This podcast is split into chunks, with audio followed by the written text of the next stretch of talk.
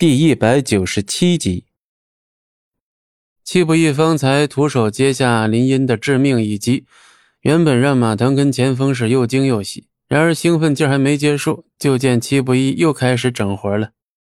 戚先生，您当真是不想活了？而面对林荫这么危险的敌人时，戚不义居然双手插袋，那跟找死有什么区别呀？你这是什么意思？没什么意思，你快点就行了，咋这么磨叽啊？啊，这是你自寻死路，到了阎王爷那儿可别喊冤。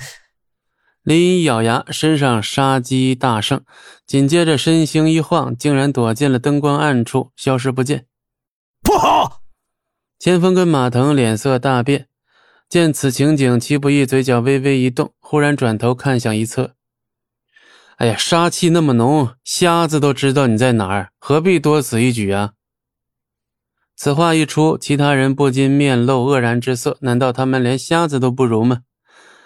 你赶紧的吧，别整那些无聊的东西，行吗？戚不义有些不耐烦了。但几乎就在戚不义开口说话的节骨眼上，从阴影中突然窜出一道人影。这道人影的速度极快，好像嗖的一下就跑到了戚不义的身后，一刀刺向戚不义的后心。然而不可思议的一幕出现，戚不义好像后脑勺长眼睛了，忽然一扭腰，原本插在口袋的右手竟然已经打出去了。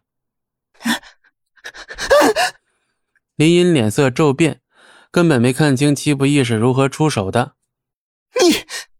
你居然敢划破我的脸！林荫在后退数步后站定身子，突然伸手往脸颊上一摸，顿时怒不可遏地吼了起来。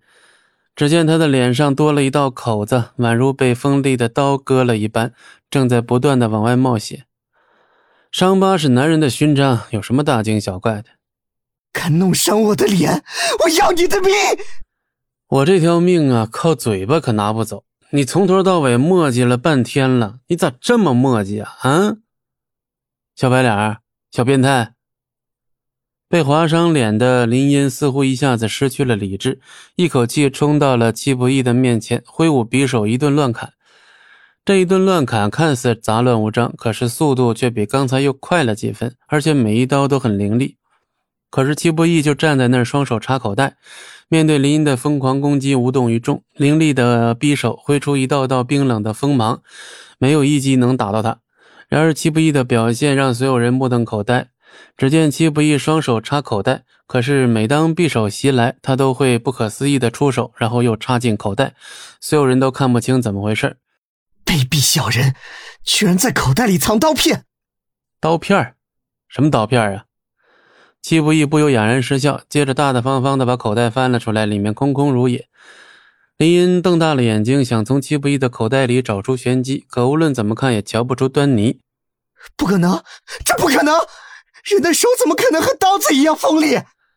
林荫的表情几乎跟见了鬼没啥区别，所有人都目瞪口呆。戚不义仅靠双手就做到了像刀片一样的效果。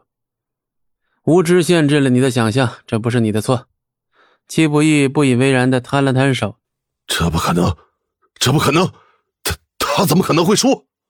赵天寿不能平复心中的波动，难以置信的看着戚不义。赵天寿，如果你把你的把戏都耍完了，那我们聊聊正事啊。哼，你的确很厉害，不过你最好二十四小时护着那女人，别让我逮到机会。你是在威胁我？本集播讲完毕，感谢您的收听，我们精彩继续。